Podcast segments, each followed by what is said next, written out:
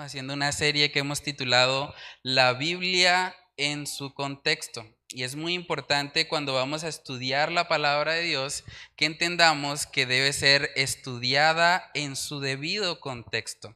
Hoy vamos a hablar sobre un texto, sobre una frase que aparece en varios lugares, sobre todo del Antiguo Testamento, y que algunos han utilizado de pronto para enseñar que no se puede cuestionar en absoluto lo que predique de pronto un pastor o un líder espiritual.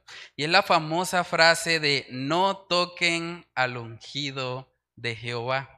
No toquen al ungido de Jehová. Hay varios pasajes en el Antiguo Testamento donde se utiliza esta expresión, pero tal vez la más utilizada para tratar de defender que no se puede eh, hablar nada en contra al líder o a la autoridad espiritual es la historia que vemos en Primera de Samuel capítulo 26 donde vamos a ver que el rey David usa esa expresión para mostrar que él no estaba dispuesto a tomar venganza en contra de Saúl que lo estaba persiguiendo.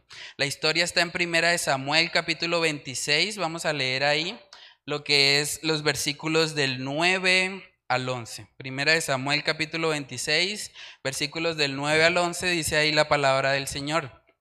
Y David respondió a Abisai, no le mates, porque ¿quién extenderá su mano contra el ungido de Jehová y será inocente? Dijo además David, vive Jehová, que si Jehová no lo hiriere, o su día llegue para que muera, o descendiendo en batalla perezca, guárdeme Jehová de extender mi mano contra el ungido de Jehová. Pero toma ahora la lanza que está a su cabecera y la vasija de agua y vámonos. Vamos a orar antes de comenzar para pedir la dirección del Señor en este estudio que sea Él hablando nuestros corazones y redarguyéndonos por medio de su palabra. Oremos. Padre, te damos muchas gracias, Señor, por esta oportunidad que tú nos concedes de estar hoy aquí reunidos, Señor, con el propósito de abrir tu palabra, de escudriñarla, Señor, de poder aprender un poco más, Señor, acerca de cuál es tu voluntad para nuestras vidas. Padre, yo te pido que seas tú hablando a nuestros corazones, que tu Espíritu Santo sea guiándonos a toda verdad, que podamos mirar este pasaje en su debido contexto y que podamos extraer la aplicación que tú quieres que nosotros tengamos para nuestras vidas. Ayúdanos, Señor, en este tiempo, te lo pedimos en el nombre de Cristo Jesús. Amén y amén. Bueno, hermanos, entonces ese texto que acabamos de leer generalmente se ha aplicado para decir, bueno, si el pastor, el apóstol, el profeta, el hombre de Dios está diciendo algo y nosotros no estamos de acuerdo, entonces nos dicen, usted no toque al ungido de Jehová. Usted no hable en contra del hombre de Dios porque puede llegar una maldición sobre su vida. Pero vamos a ver si al mirar este pasaje en su debido contexto podemos concluir que esa es la enseñanza de esta historia bíblica. Para eso lo primero que tenemos que hacer es mirar el contexto inmediato. Entonces vamos a leer Primera de Samuel, capítulo 26, y vamos a leer desde el versículo 1 hasta llegar al 11 para ver de qué está hablando este pasaje en particular. Primera de Samuel 26 dice en el versículo 1, vinieron los cifeos a Saúl en Gabaa, diciendo, ¿no está David escondido en el collado de Aquila, al oriente del desierto? Saúl entonces se levantó y descendió al desierto de Sif, llevando consigo tres mil hombres escogidos de Israel para buscar a David en el desierto de Sif. Y acampó Saúl en el collado de Aquila, que está al oriente del desierto, junto al camino. Y estaba David en el desierto y entendió que Saúl le seguía en el desierto.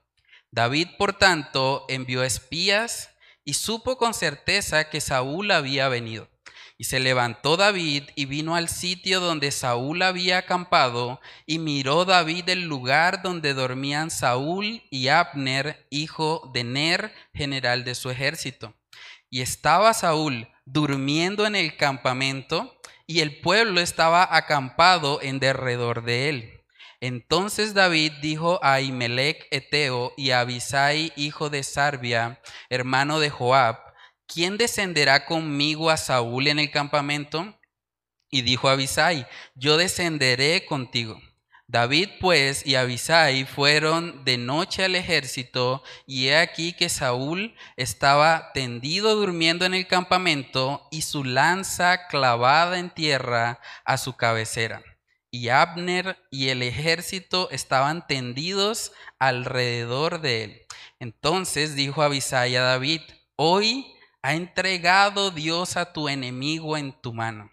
Ahora pues, déjame que le hiera con la lanza y lo enclavaré en la tierra de un golpe, y no le daré segundo golpe.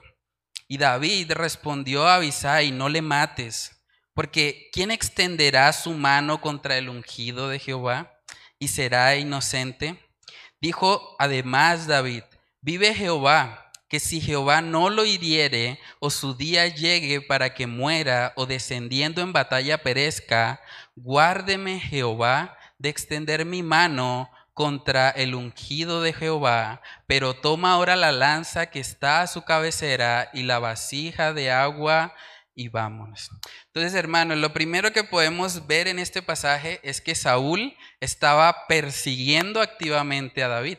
Dice ahí en el versículo Dos, que él llevaba consigo tres mil hombres escogidos para hacerle persecución a David. Saúl quería acabar con David, pero vemos que aún teniendo la oportunidad de matarle, porque vemos que Saúl estaba dormido, el, el, general que estaba con él, Abner, también estaba dormido, y todo el pueblo que estaba con ellos estaba profundamente dormido, David tenía la oportunidad junto con su siervo Abisai de ir y acabar con el problema. Si Saúl estaba eh, persiguiendo activamente a David, David tenía en este momento la oportunidad de haber tomado justicia por sus manos y de haberse quitado un buen chicharrón de encima. Pero aquí vemos, hermanos, la actitud de David y él mismo dice, ¿quién extenderá su mano contra el ungido de Jehová y será inocente? Lo primero que debemos resaltar de este pasaje es que cuando se refiere a no tocar al ungido, literalmente está hablando de no matarlo. No está hablando de no hablen mal de Saúl. No murmuren contra Saúl. No eh, de pronto piensen mal sobre lo que él enseña. De hecho, Saúl no era una persona que enseñara la palabra de Dios. Saúl era un rey. Y vamos a hablar un poco más acerca de eso porque eso tiene que ver con la expresión el ungido de Jehová. Lo siguiente que podemos ver ahí en ese, en ese pasaje es que Saúl, eh, perdón, David está diciendo puntualmente que la razón por la que no deberían tocarlo es porque él era el ungido de Jehová. Y es ahí donde podemos preguntarnos, bueno, ¿Qué es eso de la unción? ¿A qué hace referencia eso? ¿O por qué David resalta eso para hacerle ver a Abisai que no debían matarlo, no debían tocar al ungido de Jehová? Y para entender eso mejor, vamos a ir a Éxodo capítulo 29 y a ver cómo la unción como tal era una práctica que hacían los judíos para de alguna manera consagrar a una persona para un oficio en particular. Vamos a Éxodo capítulo 29. Éxodo capítulo 29, en el versículo 29 dice, y las vestiduras santas que son de Aarón serán de sus hijos después de él, aquí vemos la expresión, para ser ungidos en ellas y para ser en ellas consagrados. A Aarón y a su familia les fue delegado el sacerdocio.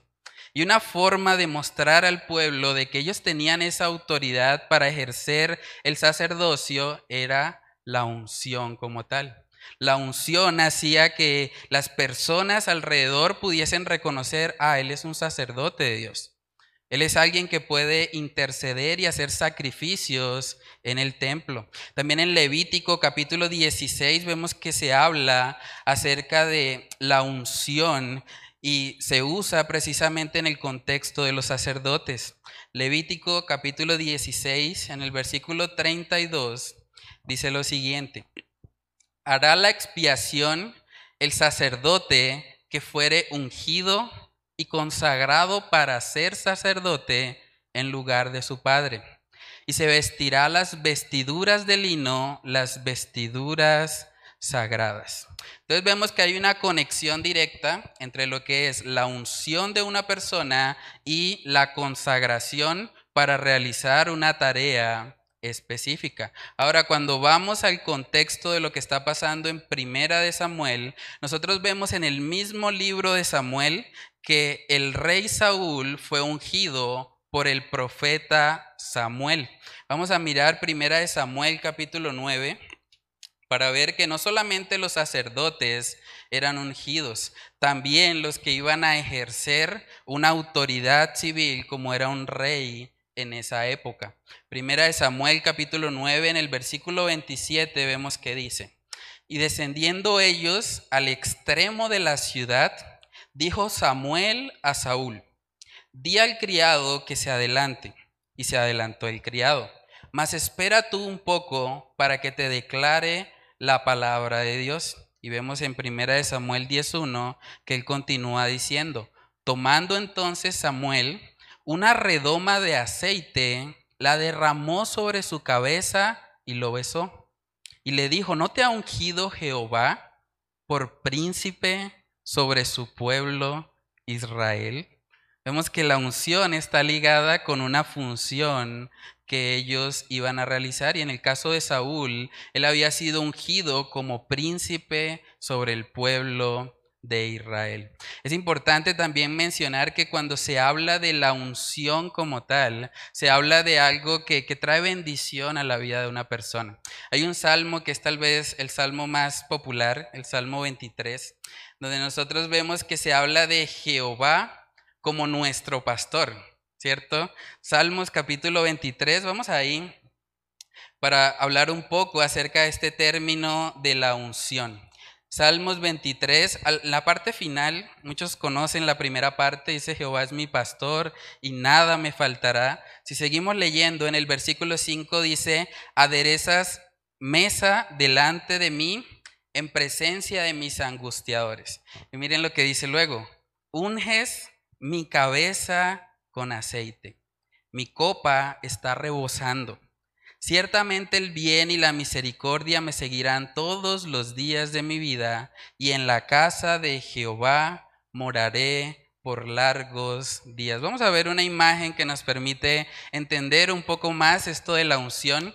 Hay una imagen donde un pastor de ovejas lo que hace para protegerlas, para que ellas no sean de pronto víctimas de los piojos, de los insectos y demás, él las ungía con aceite de tal manera que los insectos cuando quieren de pronto eh, hacer un nido ahí en las orejas o en la nariz de la, de la oveja, pues no van a poder porque por el efecto del aceite se van a caer y se van a resbalar. Entonces, una ovejita que está siendo ungida, es una oveja que está siendo protegida. Por eso vemos que al final del Salmo 23 dice, ciertamente el bien y la misericordia me seguirán todos los días de mi vida. Entonces, esta expresión de la unción o del ungido como tal tiene que ver con la bendición de Dios sobre nuestras vidas. Pero lo que vemos en la vida de David como tal es que él en ese momento nos dio un ejemplo de humildad, un ejemplo de dominio propio, un ejemplo de paciencia y un ejemplo de sujeción a las autoridades. Este hombre David, teniendo la oportunidad de matar a aquel que le estaba persiguiendo, él recordó que Saúl había sido ungido para ser el rey y por lo tanto tuvo temor de Dios. Saben que personalmente yo creo que esta, esta historia como tal, para mí el momento más glorioso de David no fue cuando David venció a Goliat. Porque de alguna manera cuando David venció a Goliat fue algo público, fue algo en el que había muchas personas tal vez viendo. Pero en este momento vemos que David tenía una oportunidad que no sé si todos nosotros hubiésemos reaccionado igual que él. Él tenía la oportunidad de acabar con aquel que le estaba haciendo la vida imposible, con aquel que estaba juntando gente, tres mil hombres, para matarlo. Él tenía esa oportunidad ahí y estaba dormido, tenía la lanza eh, clavada ahí a su lado, no podía defenderse. Era la oportunidad para que él hubiese podido tomar justicia con sus propias manos. Pero vemos ahí, hermanos, en Primera de Samuel, que este hombre tuvo temor del Señor y recordó que aunque no estaba de acuerdo con Saúl, aunque tal vez estaba muy cargado en contra él, pues él no debía tomar justicia por sus propias manos. Saben que algo que me impacta mucho también de este pasaje es que la Biblia nos muestra que David también había sido ungido. Y para ese momento en el que estamos hablando hoy, ya él había recibido también la unción del profeta Samuel. Vamos a verlo. Primera de Samuel capítulo 16, en el versículo 11, vemos que David era un joven que de verdad su padre no le quería. Su padre Isaí trataba de esconderlo cuando alguien se acercaba para, para conocer a su familia. Pero vemos que el profeta Samuel, dirigido por el Señor, eh, es insistente en conocer hasta el último hijo de Isaí. Y ahora vemos en el versículo 11 de Primera de Samuel 16 lo que él dijo. Dice, entonces dijo Samuel a Isaí, ¿son estos todos tus hijos? Y él respondió, queda aún el menor, que apacienta a las ovejas.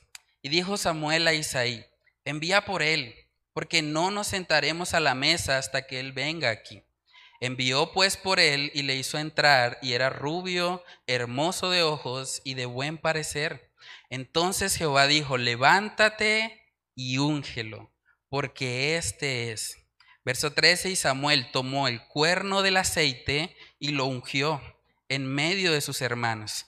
Y desde aquel día en adelante, el Espíritu de Jehová vino sobre David se levantó luego Samuel y se volvió a Ramá. Si ven que es curioso cómo David ya había sido ungido, él pudo haber pensado, bueno, esto es ungido contra ungido. Yo también estoy ungido. Yo puedo tomar venganza por mis propias manos.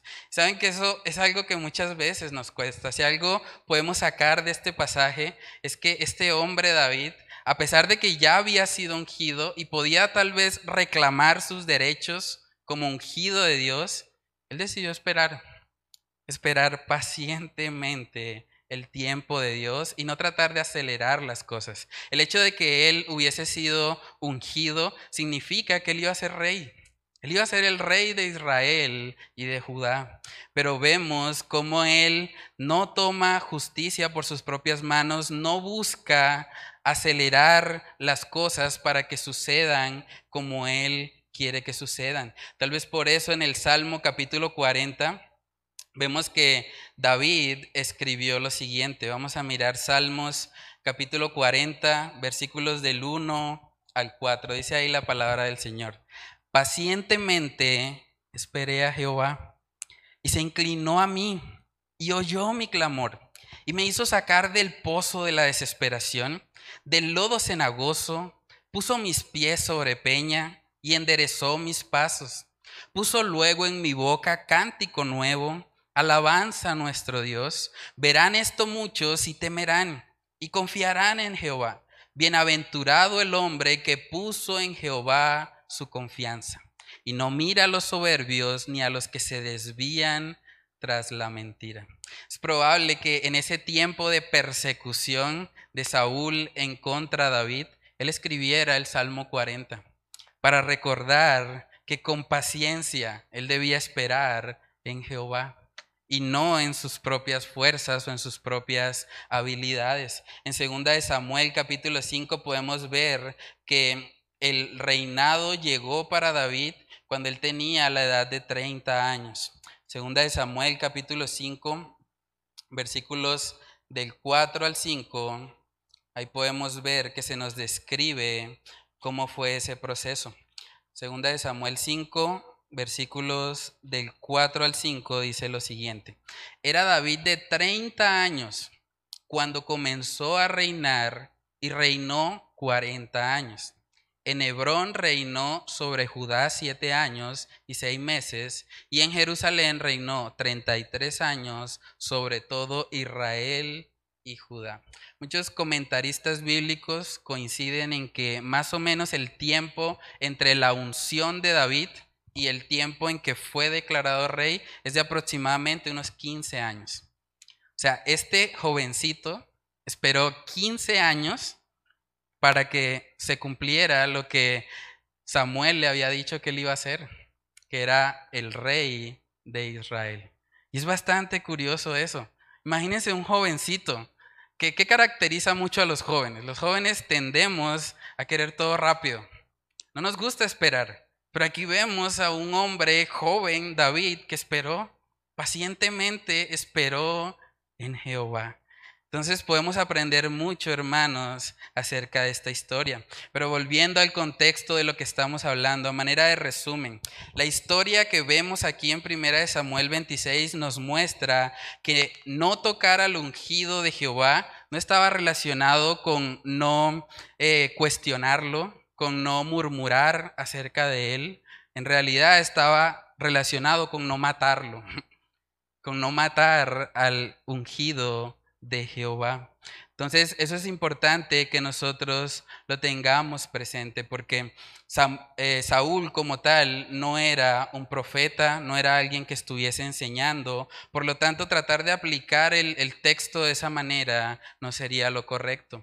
Lo siguiente que debemos mirar para tratar de identificar si la enseñanza puntual de este pasaje es que no podemos cuestionar nunca a los líderes religiosos, es mirar el contexto del libro. Vamos a ver qué pasó entre estos dos hombres, Saúl y David, para ver si efectivamente lo que David quería era que nunca hablaran en contra de él. Vamos a primera de Samuel capítulo 24, unos capítulos antes. Vamos a ver ahí cómo el mismo David se encarga de cuestionar fuertemente el actuar de Saúl. Primera de Samuel capítulo 24 versículos del 9 al 12. Dice ahí la palabra del Señor. Y dijo David a Saúl, miren lo que dijo, ¿por qué oyes las palabras de los que dicen, mira que David procura tu mal? He aquí, han visto hoy tus ojos cómo Jehová te ha puesto hoy en mis manos, en la cueva, y me dijeron que te matase, pero te perdoné porque dije, no extenderé mi mano contra mi Señor, porque es el ungido de Jehová. Y mira, Padre mío, mira la orilla de tu manto en mi mano, porque yo corté la orilla de tu manto y no te maté. Conoce pues y ve que no hay mal ni traición en mi mano, ni he pecado contra ti. Sin embargo, tú andas a casa de mi vida para quitármela. Juzgue Jehová entre tú y yo y véngueme de ti, Jehová, pero mi mano no será contra ti.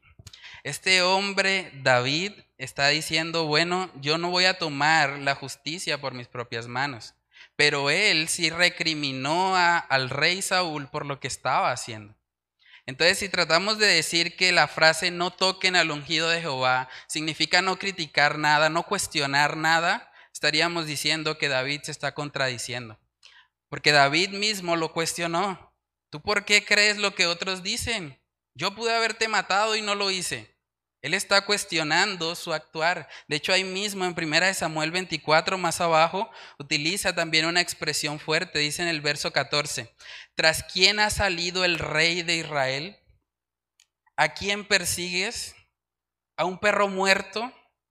¿A una pulga?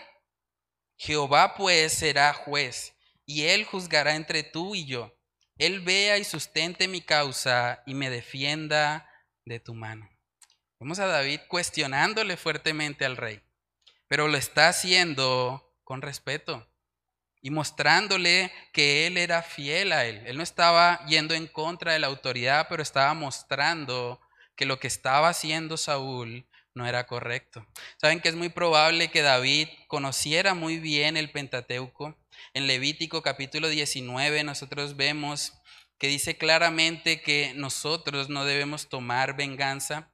Levítico capítulo 19, en el versículo 18 dice, no te vengarás ni guardarás rencor a los hijos de tu pueblo, sino amarás a tu prójimo como a ti mismo, yo Jehová. Es muy probable que David estuviese pensando en eso. Yo no debo tomar venganza. Aunque él esté tratando activamente de matarme, no debo responder mal con mal. También vemos en Éxodo capítulo 21 que se habla acerca de la pena capital. Éxodo capítulo 21 en el versículo 12 dice la palabra de Dios, el que hiriere a alguno, haciéndole así morir, él morirá. El que hiriere a alguno, haciéndole así morir, él morirá. Es muy probable que David conociera muy bien estos textos porque eran parte del Pentateuco. Entonces vemos el temor reverente de este hombre primeramente hacia Dios para no tocar a aquel que Dios había colocado como autoridad sobre el pueblo. En segunda de Samuel capítulo 1 vemos que se nos muestra también lo que fue la muerte del rey Saúl. Eventualmente Saúl murió y vemos en segunda de Samuel capítulo 1 que aparece un jovencito diciendo que él fue el que lo mató. Y vamos a ver la reacción de David ante eso. Segunda de Samuel capítulo 1 versículos del 13 al 15 dice, y David dijo a aquel joven que le había traído las nuevas, ¿de dónde eres tú? Y él respondió, yo soy hijo de un extranjero amalecita. Y le dijo David, ¿cómo no tuviste temor de extender tu mano para matar al ungido de Jehová? Entonces llamó David a uno de sus hombres y le dijo, ve y mátalo. Y él lo hirió y murió. Hermanos, aquí podemos ver que David tenía un celo por defender al hombre que Dios había establecido como rey. Pero lo que vemos en el contexto tanto de primera como segunda de Samuel es que David muestra un profundo respeto por las autoridades. Él entiende lo que vemos en Romanos capítulo 13 cuando dice que nos sujetemos a las autoridades porque han sido puestas por Dios. Pero él no está enseñando a través de ese pasaje que a las autoridades no se les puede cuestionar o que lo que digan las autoridades es la verdad absoluta. Para nada. De hecho, él mismo cuestionó a Saúl en vida. Entonces, la aplicación del contexto de todo el libro nos muestra que la expresión no toques al ungido de Jehová está relacionado con el respeto a las autoridades, con la sujeción a ellos. No está hablando acerca de las enseñanzas que un líder, pastor, profeta o llámese como quiera llamarse, eh, esté haciendo. Y eso es muy importante entenderlo. Lo siguiente que debemos ver para tratar de examinar si la enseñanza es correcta o no es mirar el contexto de toda la Biblia. Y vamos a ver que cuando nos vamos al Nuevo Testamento, podemos ver que la unción o el ungido de Jehová viene siendo cada creyente. Todos los creyentes somos ungidos por Jehová. Todos. Vamos a verlo. Primera de Juan capítulo 2. Primera de Juan capítulo 2, versículos, versículo 20. Primera de Juan 2, verso 20, dice la palabra de Dios, pero vosotros tenéis la unción del santo y, no, y conocéis todas las cosas. Entonces cuando alguien a usted le diga, no, no toquen al ungido de Dios, usted le dice, no me toque a mí tampoco porque yo soy creyente y yo tengo la unción de Dios en mí.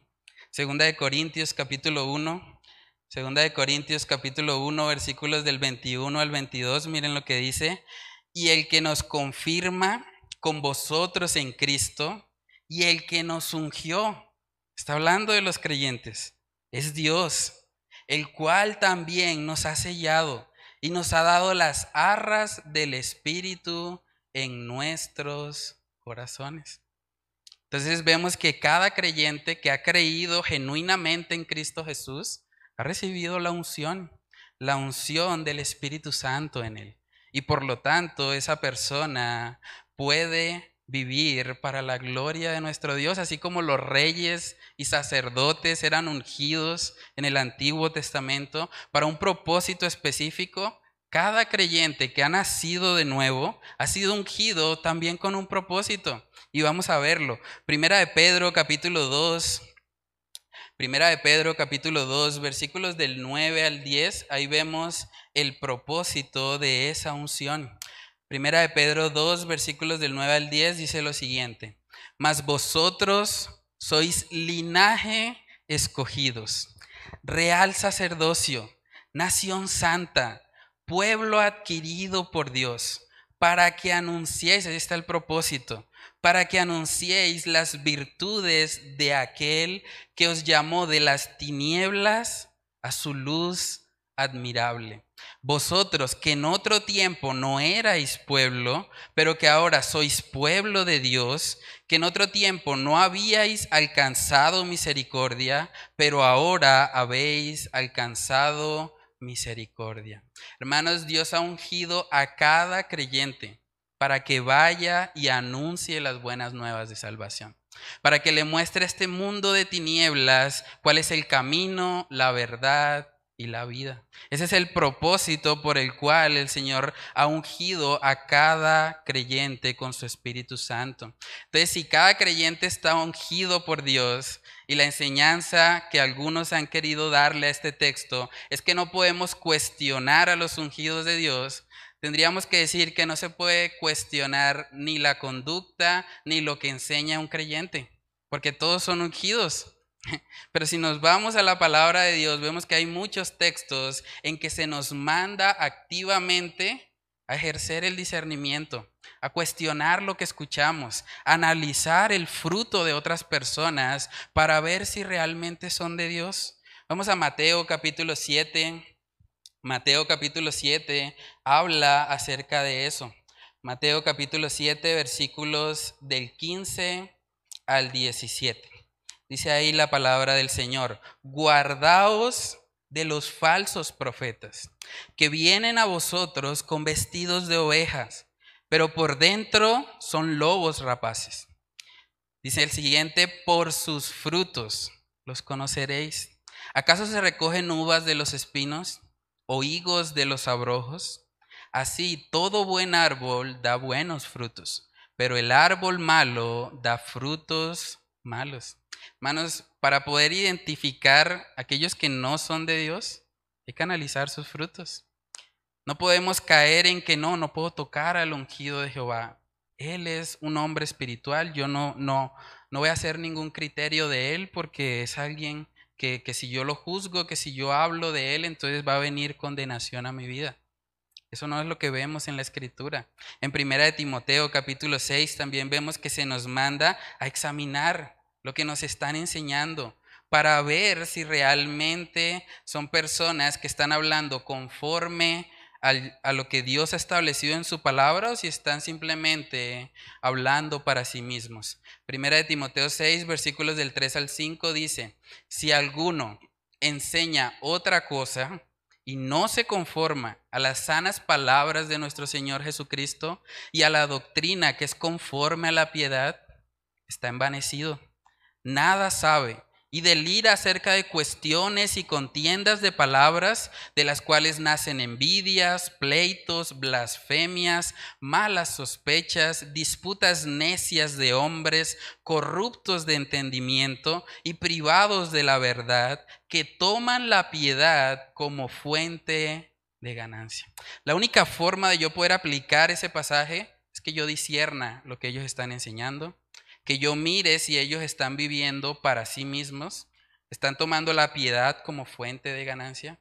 Y una vez identifico eso, el mandamiento es, apártate de los tales.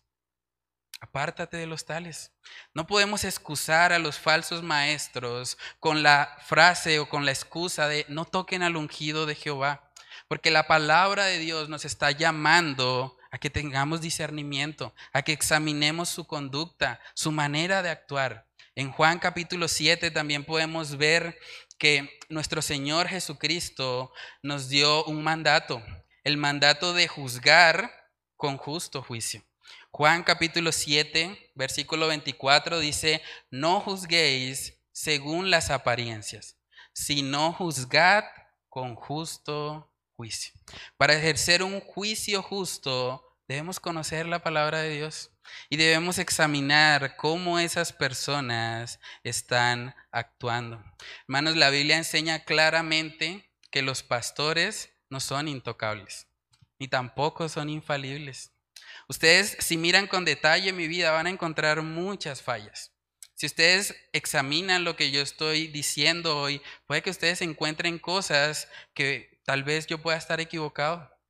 Pero de eso se trata. Si usted ve algo acá que estamos enseñando y usted dice, no, yo como que eso no me cuadra, hablemos. Para eso estamos. Buscamos en la palabra de Dios para buscar qué es lo que Él ha establecido. Y es muy importante que nosotros desarrollemos eso, que no asumamos que algo es verdadero solo porque lo dice un hombre con aparente autoridad. Debemos aprender a tener eh, una actitud de discernimiento. Eso lo vemos desde el Antiguo Testamento. Saben que en Deuteronomio capítulo 18, este es un pasaje bastante fuerte, pero que nos muestra cómo el Señor desde el principio ha estado interesado en que nosotros examinemos, en que no traguemos entero, Deuteronomio capítulo 18, versículos del 20 al 22. Miren este pasaje.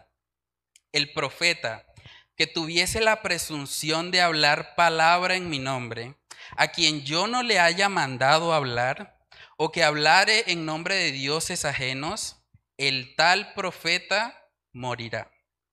Y si dijeres en tu corazón, ¿cómo conoceremos la palabra que Jehová no ha hablado? Verso 22. Si el profeta hablare en nombre de Jehová y no se cumpliere lo que dijo, ni aconteciere, es palabra que Jehová no ha hablado. Con presunción la habló el tal profeta, no tengas temor de él. La única forma de aplicar este pasaje es examinando lo que dicen los profetas. Es mirando, si no se cumple hay que matarlo. Claro, ese es en el, contexto del Antiguo Testamento.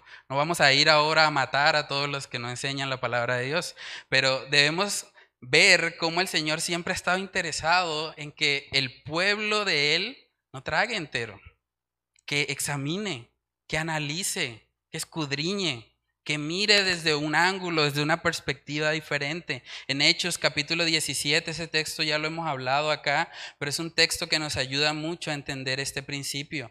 Hechos capítulo 17, versículos del 10 al 11, vemos que cuando está hablando el mismísimo apóstol Pablo, el hombre que más libros escribió en el Nuevo Testamento, vamos a ver cómo unos creyentes de Berea estaban examinando para ver si lo que decía el superapóstol era verdad o no. Miremoslo, primera, eh, Hechos 17, versículo 10, dice, inmediatamente los hermanos enviaron de noche a Pablo y a Silas hasta Berea.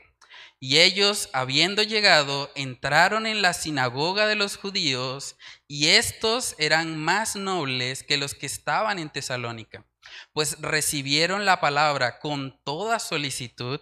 Y miren lo que hacían, escudriñando cada día las escrituras para ver si estas cosas eran así. Hermanos, ¿saben que parte de mi oración por esta iglesia es que podamos tener esa misma actitud? Que nosotros podamos aprender a, no recibir algo solo porque yo lo digo, sino que ustedes puedan examinar, escudriñar las escrituras para ver si esas cosas realmente son así. Es muy importante que como creyentes vivamos de esa manera.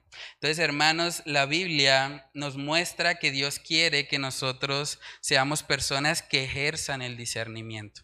Entonces no podemos catalogar a una persona como infalible, como alguien que nunca se equivoca, sino que debemos todo filtrarlo por medio de la palabra de Dios. Entonces, bueno, usted podría preguntarse, listo, ya hemos hablado mucho acerca de que la aplicación del pasaje no toquen al ungido de Jehová, no se refiere a, a no discernir, a no examinar, a no cuestionar. Pero entonces, ¿cómo podemos aplicar ese pasaje a nuestras vidas? ¿Cómo podemos ponerlo en práctica? Y yo creo que la primera enseñanza que podemos extraer de este texto es que debemos aprender a respetar a las autoridades siempre y cuando no vayan en contra de la palabra de Dios. Romanos capítulo 13, Romanos capítulo 13 en el versículo 1 dice, sométase toda persona a las autoridades superiores, porque no hay autoridad sino de parte de Dios y las que hay por Dios han sido establecidas. Usted puede estar en contra al gobierno actual, usted puede pensar que están tomando muy malas decisiones, pero aún así como creyente usted debe sujetarse a ellos, siempre y cuando no le pidan hacer algo que vaya en contra de la voluntad de Dios, porque nuestra principal autoridad son las escrituras, no el gobierno de este mundo. Pero debemos aprender como David a respetar a las autoridades.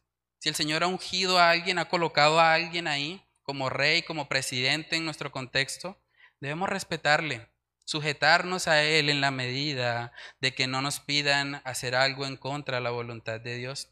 Lo segundo que vemos que podemos extraer de ese pasaje es que David fue un hombre que esperó esperó el tiempo de Dios. Ya hablamos de que el proceso de su unción al proceso, eh, al tiempo, perdón, en el que él fue ya establecido oficialmente como rey, fue más o menos de 15 años. Eso significa que David fue un hombre muy paciente y debemos aprender a hacer eso. Ahorita al principio del tiempo de oración estábamos hablando de, de cómo en este mundo se nos inculca mucho el afán, obtener cosas ya hasta sacamos bebidas como morayá, maracuyá, queremos todo ya. Vivimos en una cultura así, pero realmente nosotros como creyentes debemos aprender lo que este hombre David vivió, a ser pacientes y a recordar que Dios es el Dios de las circunstancias que nosotros no tenemos que entrar a, tratar de forzar las cosas o de hacer que ocurran conforme a nosotros nos gustaría, sino que podemos descansar completamente en Él. Filipenses capítulo 4, verso 6 dice, por nada estéis afanosos, sino sean conocidas vuestras peticiones delante de Dios en toda oración y ruego con acción de gracias, y la paz de Dios que sobrepasa todo entendimiento, guardará vuestros corazones y vuestros pensamientos en Cristo Jesús. Hermanos, reemplacemos los afanes por la oración. Y por último, podemos ver en ese texto o sacar una aplicación, y es que cuando alguien nos hace daño, incluso al punto de querer matarnos, como Saúl quería matar a David, nosotros debemos aprender a no tomar venganza por nosotros mismos, a recordar que Dios es el juez justo y que Él se encargará. No deberíamos nosotros estar planeando cómo vengarnos de los que nos hacen daño. Vamos a leer un último texto en Romanos capítulo 12, versículo 17. Dice, no paguéis a nadie mal por mal, procurad lo bueno delante de todos los hombres. La actitud de David es una actitud digna de imitar. No pagar mal por mal, sino más bien vencer con el bien el mal. Eso es lo que vemos que David hizo con este hombre Saúl.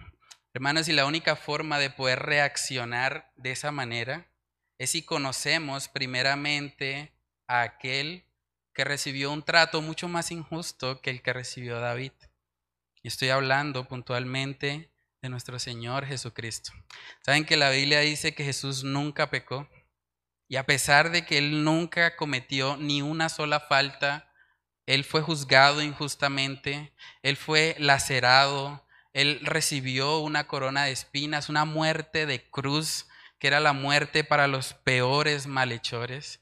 Pero a pesar de recibir toda esa maldad, él estuvo dispuesto a entregar su vida en la cruz para que ustedes y yo tengamos la oportunidad de ser salvos. Y la única forma de poder aplicar correctamente estos principios que hemos visto es si primeramente nos rendimos a Él, si lo reconocemos como el único y suficiente Salvador de nuestras vidas. Si usted no ha dado ese paso de fe, yo le animo que hoy sea el día de salvación. Que hoy sea el día en que usted reconozca que ha pecado y que la única esperanza que tiene es la obra perfecta de Cristo en la cruz del Calvario. Entonces, si usted no lo ha hecho, yo le animo a que hoy pueda ser el día de salvación para su vida. Y si usted ya le ha conocido, que podamos aplicar estos principios para vivir una vida que le muestre al mundo que somos hijos de Dios. Vamos a orar.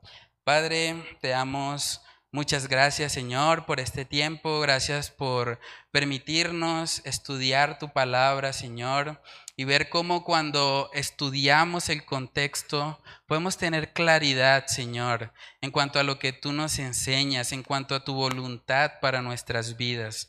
Padre, yo te pido que seas tú ayudándonos a tener siempre esa actitud, Señor, de escudriñar tu palabra, de recibir todo lo que viene de ella con un corazón que discierne, con un corazón que no traga entero, Señor. Ayúdanos a vivir, Señor, cada día de nuestras vidas enfocados en tu gloria, Señor. Que no vivamos simplemente para cumplir nuestros deseos personales, sino que podamos aprender, Señor, a ser pacientes en ti, a descansar en tu obra perfecta y a recordar que tú tienes el control de cada situación que llega a nuestras vidas, Señor. Ayúdanos, Padre, a poner por obra esta tu palabra que hemos estudiado el día de hoy. Te lo pedimos, Señor, en el nombre de Cristo Jesús. Amén y amén.